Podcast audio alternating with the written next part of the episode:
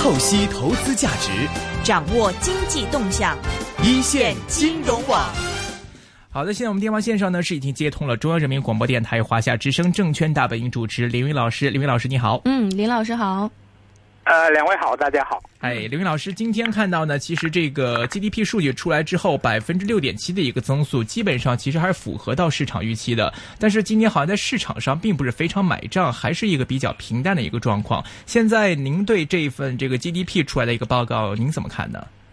呃，首先呢，大盘呢是需要调整，今天可以认为呢是该跌，但是呢跌的幅度呢不大啊，所以还算可以啊。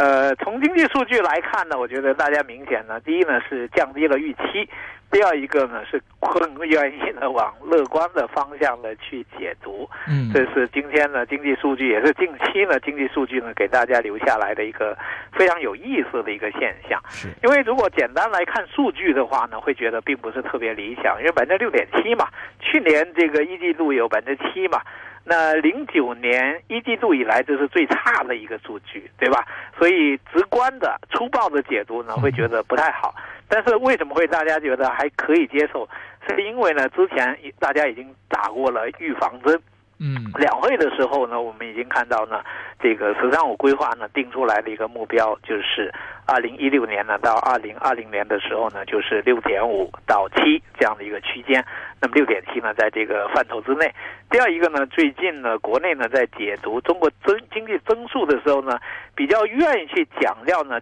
基数啊提升之后这样的一个增速呢，绝对量呢其实还是非常大。而且在全球增速呢减缓的背景之下呢，中国以这么大的一个基数能够保持这六点七，也觉得还不错啊。这是第二个原因，就是第三个呢，大家可能会更看重呢，就是中国呢现在毕竟增速呢放缓，但结构调整呢是有所提速，改革措施呢出台的这个节奏，呃和类型呢也比较多，所以觉得这个数据呢可接受。另外呢，在之前公布的一系列数据呢，至少。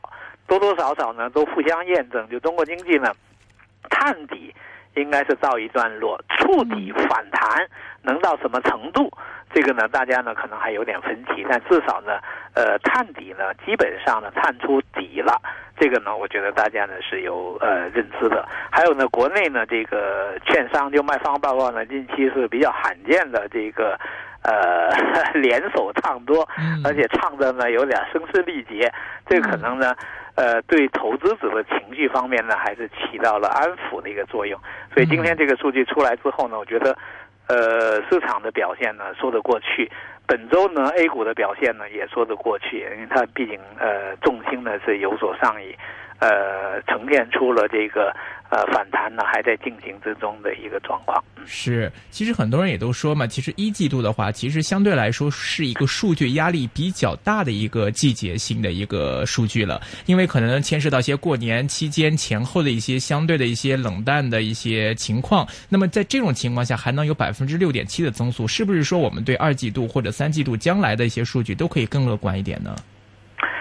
我觉得很难说未来的数据呢会特别的一个乐观。其实大家对中国经济增速呢下台阶，应该是有共识的。嗯。第二一个呢，就对中国经济数据呢下台阶之后，应该怎么样看待？是由悲观的哎转向了谨慎的一个乐观，我觉得这是比较重要的。那么一一季度的数据，你说是它是受到春节因素的波动影响，那么每一年都是这个样子。为什么往年呢它的增速还比较快？那只能说呢，中国经济增速呢到这个阶段的时候呢，真的是会出现了下台阶这样的一个情况。第二一个呢，我觉得本届政府呢在解读经济数据上面呢，通过。呃，做了很多工作呢，呃，也起到了一定的一个效果。就大家呢更认可呢，就是中国高速增长呢到这个阶段呢不能那么快，另外呢没那么快呢也没那么差。是。第三一个呢，即使没那么快，我们绝对的量还是非常大。你看国家统计局呢就解读到呢，今年这个增速呢，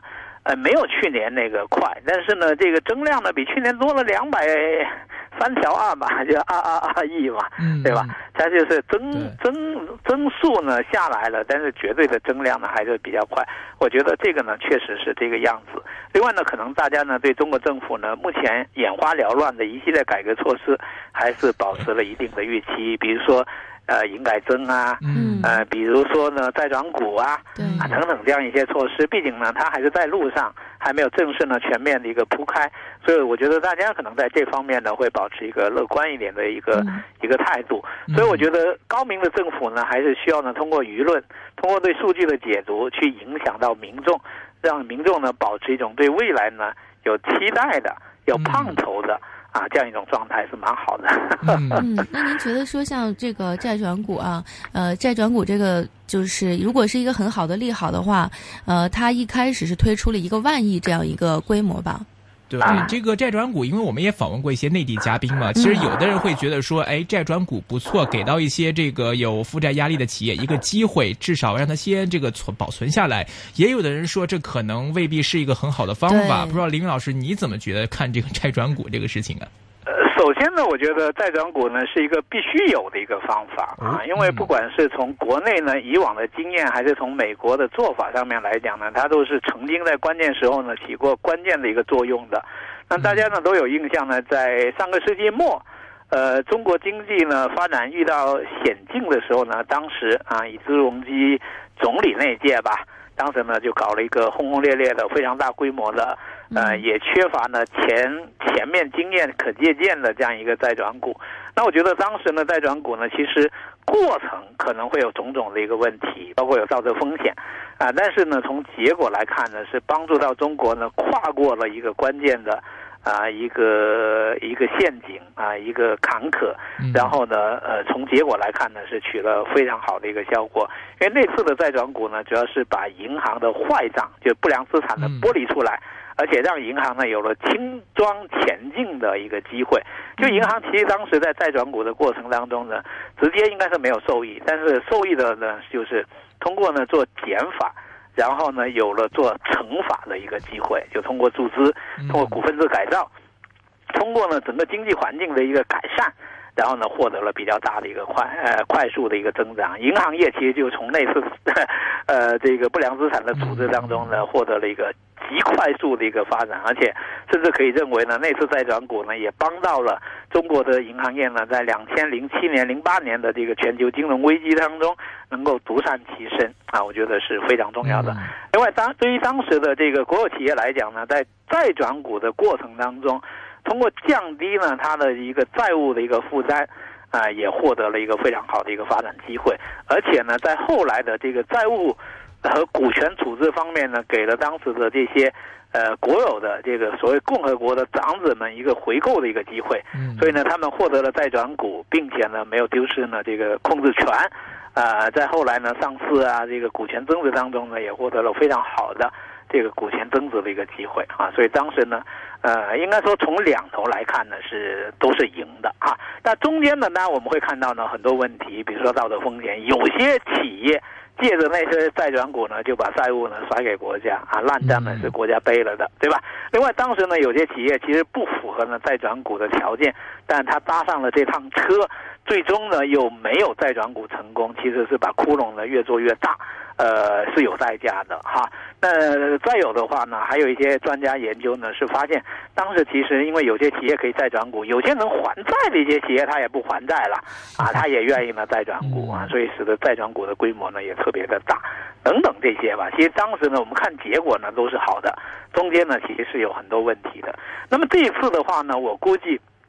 再转股的规模呢会非常大，因为当时的规模呢已经达到，就上一次已经达到大概有一点三万亿的一个规模。你想想，经过十几年的这个中国经济的这种呃复合增长之后呢，现在需要债转股的企业的规模应该是非常大。我就我估计十万亿的规模都未必能够打得住，就是规模会很大。第二一个呢，现在银行。呃，它已经完成了股份制改造，我估计呢，它很难用当年的那种方式，就通过呢资产剥离，呃，用一个比较直接的一刀切的那种方式来做，它可能需要呢更加市场化一点，而且银行可能会谋求对债转股之后的这个股权的一个处置，以及呢对债转股企业的。呃，监管呐、运营上面的一个干预，我估计银行不会像上次那样甩了包袱以后他就不管了，对吧？这个呢应该是有所不同的，这个应该是有所不同的。嗯另外呢，现在的企业呢跟当时的情况呢也比较复杂，尽管当时呢也有民营的呃私营的这种经济呃的经济体呢，在那个过程当中。呃，参与了这个债转股，但是呢，其实当时呢，两头都是比较干净。银行呢，肯定都是国有的，那企业方面呢，也是国企为主。所以，尽管处置的过程当中呢，可能有点不透明。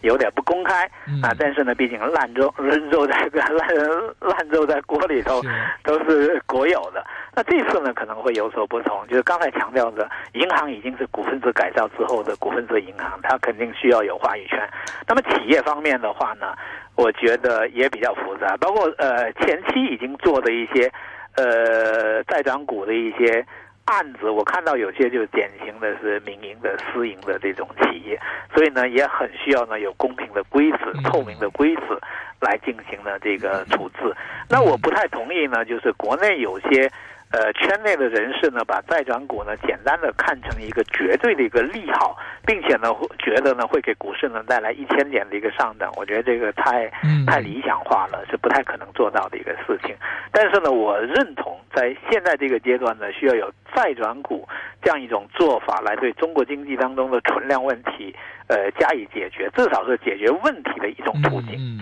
呃，但是很多人都说嘛，现在你那些出了问题、有债务无法解决那些企业，其实你只是把他现在的债务，然后来转借之后，其实并没有从根本上来改变他自己的这个运营状况因为他本身还不上，他运营不好的话，这个转成股也没有意义的嘛。而且当中很多国企，我看这个 GDP 数据里面也提到，工业领域里面的民营企业的产出，其实现在已经是高于国企了。其实说明这个有的国企可能在工业领域里面的这个产出能力或者是过剩产能，就有的已经很。严重了吗？这样其实的话，能够解决到这个问，从根本上来解决这个问题吗？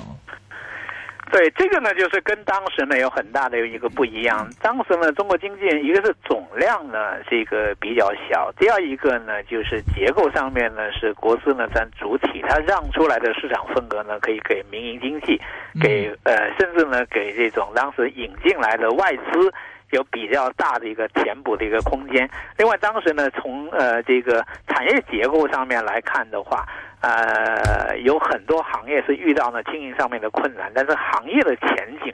是非常远大的。比如说，当时像汽车、石化。啊，这些行业当时遇到困难，但后来呢，你都会看到呢，它有非常大的一个发展的一个空间。另外呢，当时中国经济呢还是服务本土，那通过呃通过当时的债转股，包括加入 WTO 以后呢，又呃获得了这个全球的全球化的一个发展的一个机会。所以我觉得当时呢，尽管比现在更难，但是呢，它的发展的可能性比现在呢更大。现在呢，可能就是很多行业其实真的是到了绝对饱和的一种状态。那么它所需要呢是做减法，真的是要减下来。第二一个呢，就是有很多行业呢，它可以借助呢债转股呢完成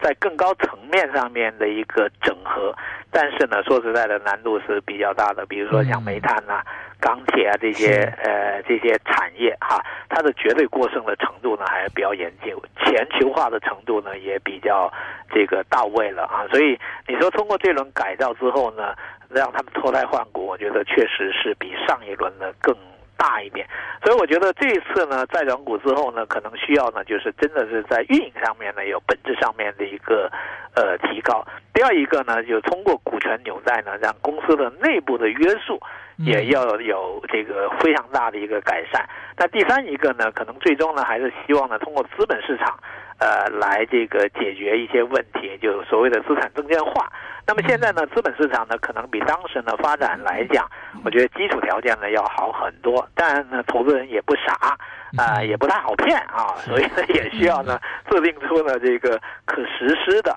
啊这个方案出来。所以我觉得总体上面来讲呢，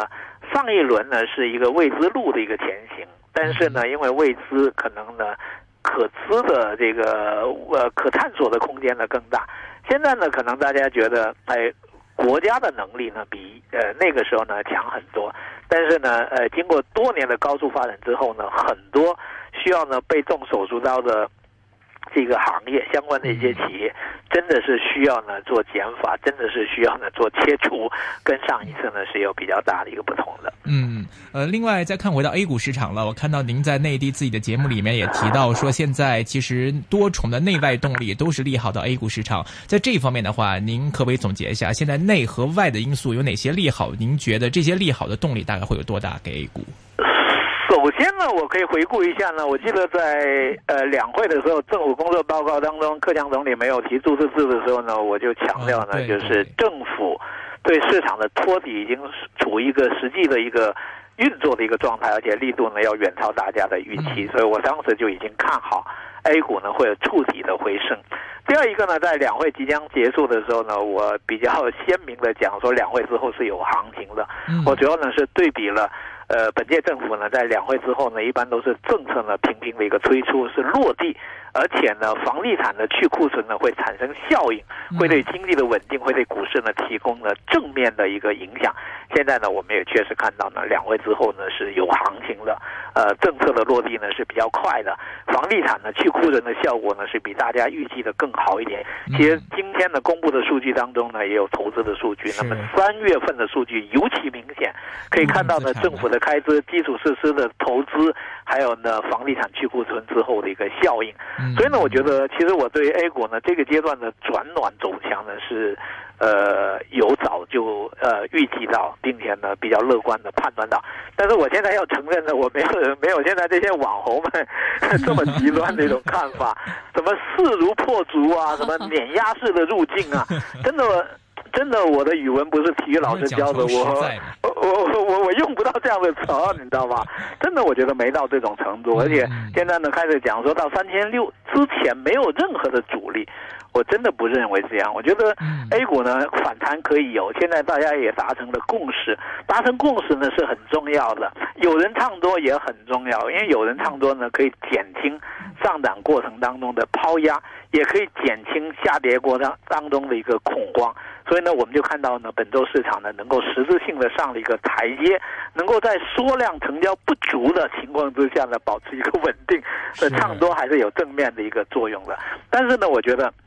还是要看到呢，A 股持续上涨来讲，难度还是比较大的啊，因为你没有成交量的话呢，你就不能够产生呢真正的呃资金推动那种的高效的向上的一个一个效应。另外呢，你如果涨得不够多、不够快的话，投资者呢看账号的时候呢，就会发现呢赚钱没有想象的那么容易。嗯，他可以有有耐心呢，稍稍等待，但是呢，耐心是有期限的，你不能让他等的时间太久，对吧？所以呢，我觉得呃，目前市场来讲呢，还没有到强老众人推的一个时候，也呃处在呢大家假装呢这个。呃，这个坐轿子还愿意再等等的时候，所以我对目前市场的判断呢，就是说天时地利人和基本还算在。比如说外围市场的走强，呃，经济数据呢转暖，政府呢推出来的措施呢比较多，呃，也还没到呢这个验证它正伪的一个时候。另外呢，这么多券商呢唱多，至少呢他们要边唱边暗地里使点劲儿吧。然后投资者呢现在还处在一个信。或者将信将疑的这种状态还不会翻脸，所以呢，我觉得乌合之众吧，貌，呃，貌呃貌合神离，但是呢，还算大家呢愿意等一等。就坐轿的姿势呢，大家都做得不错啊，但是呢，抬轿的人呢，我觉得不会特别多，所以大家呢可以有点耐心等等，啊，究竟是怎么回事？但是呢，我觉得预期上面呢不要特别的乐观，中间呢要注意那一点获利的一个保护。那么有可能四月下旬的时候呢，大家稍微有警惕一点，因为中国经济的这种转暖其实是很难带来上市公司业绩的真正的一个变化，而且从传统行业来看的话呢，我觉得至少在年报和一季报当中呢，你会看到还是有所表现的，就是呃，我觉得银行在一季度的报表上面不会特别好看，然后呢，像钢铁、煤炭这些呢，呃，你会看到呢，有些亏起来还是蛮厉害的。然后呢，像呃创业板呢，业绩的高速的增长呢，主要是来自并购。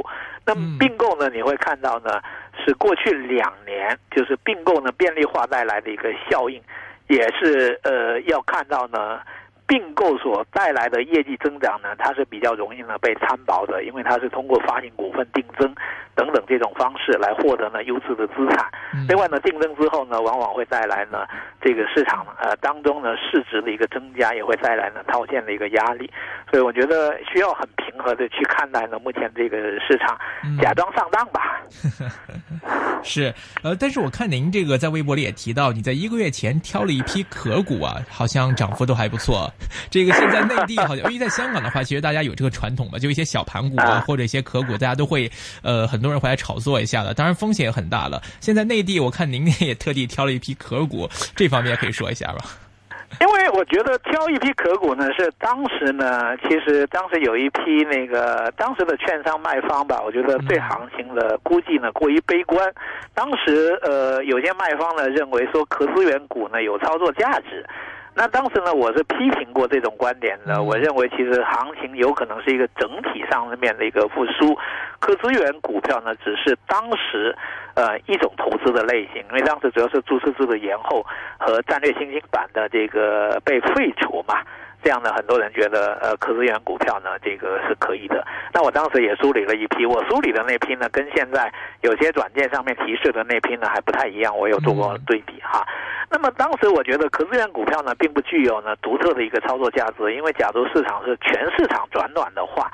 那你可以呃有更多的选择，为什么一定要去买个壳的这种股票嘛？嗯，对吧？啊，这是第一个判断，就是第二一个的话呢，其实我是倾向于呢，当这轮行情见顶回调的时候，再回到可资源股票上面呢，可能会更好一点。就是从值时和值类型上面来讲呢，可能会更好一点。因为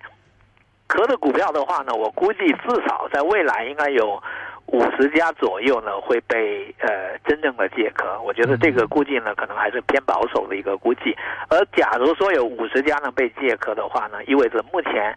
上市公司当中呢有差不多百分之五的股票呢会被借壳，那么也意味着呢，如果我们筛选一下的话呢，这个命中率呢还是蛮高的。啊，呃，这是第二个这个这里头的逻辑。第三一个的话呢，我觉得可资源股票呢走得好，意味着呢它不便宜，所以呢操作上面呢还是要比较慎重。因为我看到呢，现在可资源的股票的话呢，市值基本上是在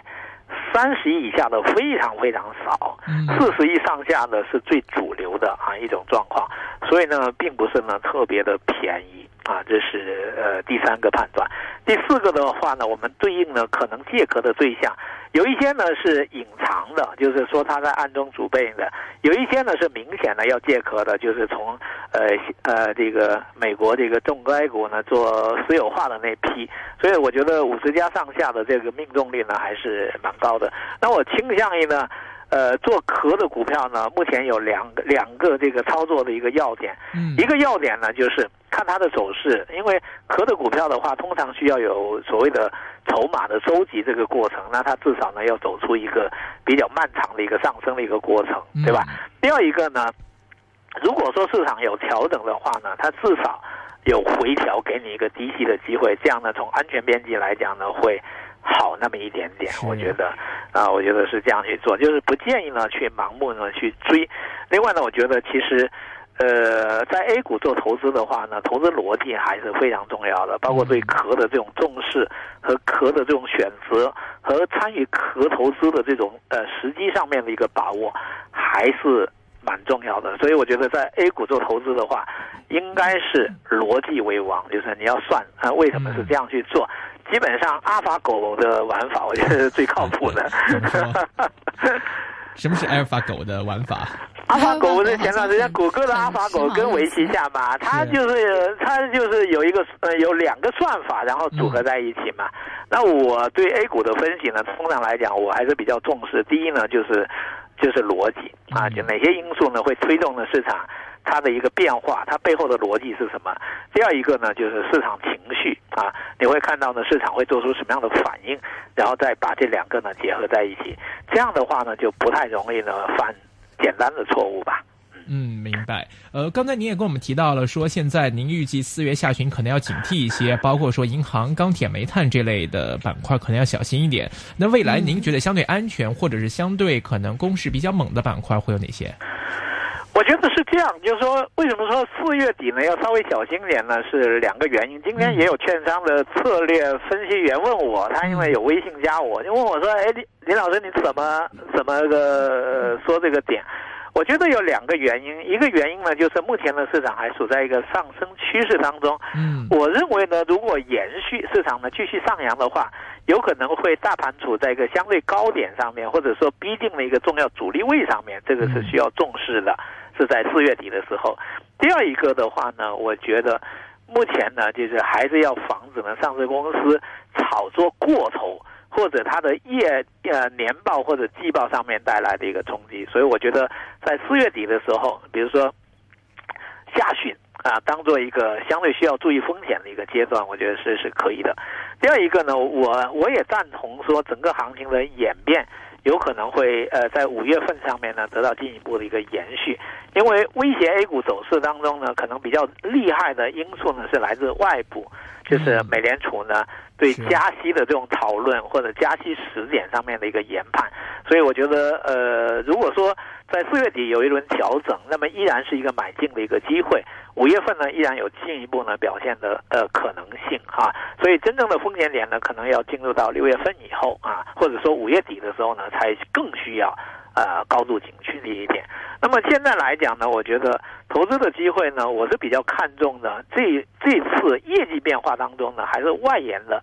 并购的啊，这样呢带来的增长呢是呃特别厉害。我看了很多研报，很多研报，呃，也看了很多那个财报。那我看到呢，在过去两年当中的并购，呃，应该说真真假假，但是有些企业的并购呢，还是水准蛮高的。我看到一些并购的资产表现出来的业绩，比最主的业绩呢都更好，而且比他们原有的资产的质量呢也更好，说明什么呢？A 股还是有吸引力，而且呃，中国经济当中呢还是有一些亮点。另外，有些人还是在做企业，所以呢，我觉得在外延的并购的这一部分的。呃，获得扩张的这些公司的话呢，是值得呃重点关注的。另外呢，并购呢，对于很多公司来讲，它是分两步走的，所以呢，它有一个后续的并购，比如说前期呢，先把控股权拿拿过来，嗯呃呃，会走一些便捷的一些并购的一些呃做法。但是呢，并购第一步如果成功之后呢，一般来讲呢，它会有百分之百的一个收购，有一个后续的一个收购，而后续的收购呢，对上市公司的影响呢，可以把账算得非常的明显，因为通常呢会用股权，呃交易的方式呢来对接，这样的话呢，股本只做呢小规模的一个扩张，和业绩的确定性呢会比较高，我觉得这种应该是值得跟踪的。所以我觉得，如果说看好中国经济的话，一定是结构调整当中增速。得到提升的那部分，看好 A 股上市公司从价值投资的角度出发的话，嗯，一定是关注上市公司呢外延扩张所带来的增长。明白。您刚才提到外延扩张的这些有没有成功的例子？比如说在哪些公司企业的并购里面，或者是哪个板块行业里面的并购是让您觉得我我 我觉得这就涉及到具体的品种啊，但是我看到的是蛮多的，看到的蛮多的。我举个举个例子，有一个公司。它存量的资产，就它原有的资产，给它的每股收益呢，业绩我看到的变化呢，大概就是一毛钱上下每股收益。嗯，但是呢，它并购的资产呢，并购的两块的资产，其实股本呢只扩张了，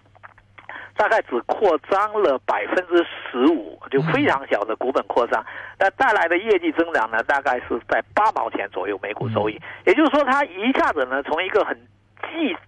普通的股票。变成一个绩优股，而且呢，它的呃呃市值规模呢，现在也只有五六十亿的一个市值规模。未来看起来的话呢，它的业绩增长呢，还会保持百分之二三十的一个增长。那我觉得应该还是蛮值的这种公司。嗯，明白。呃，另外再来看一下这个未来的 A 股走势方面，因为刚才您也提到了这个美联储加息方面外围的一些不确定性。您预期的话，美联储加息预计什么时候会来？在这之前，A 股应该还会有行情了。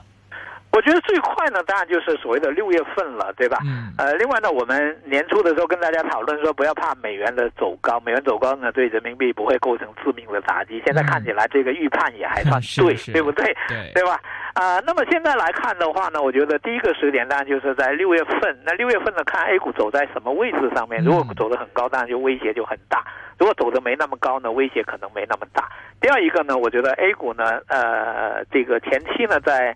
两千六百三十八点这带形成的底部的话呢，我觉得应该是经得起这个回调打击的。所以 A 股呢，可能从大的格局上面来讲呢，会进入一个呃形成箱体或者夯实一种下档支撑的一种状态。那么相对来讲呢，我觉得风险呢应该是可控的。明白，好的，今天非常感谢刘云老师，谢谢刘云老师。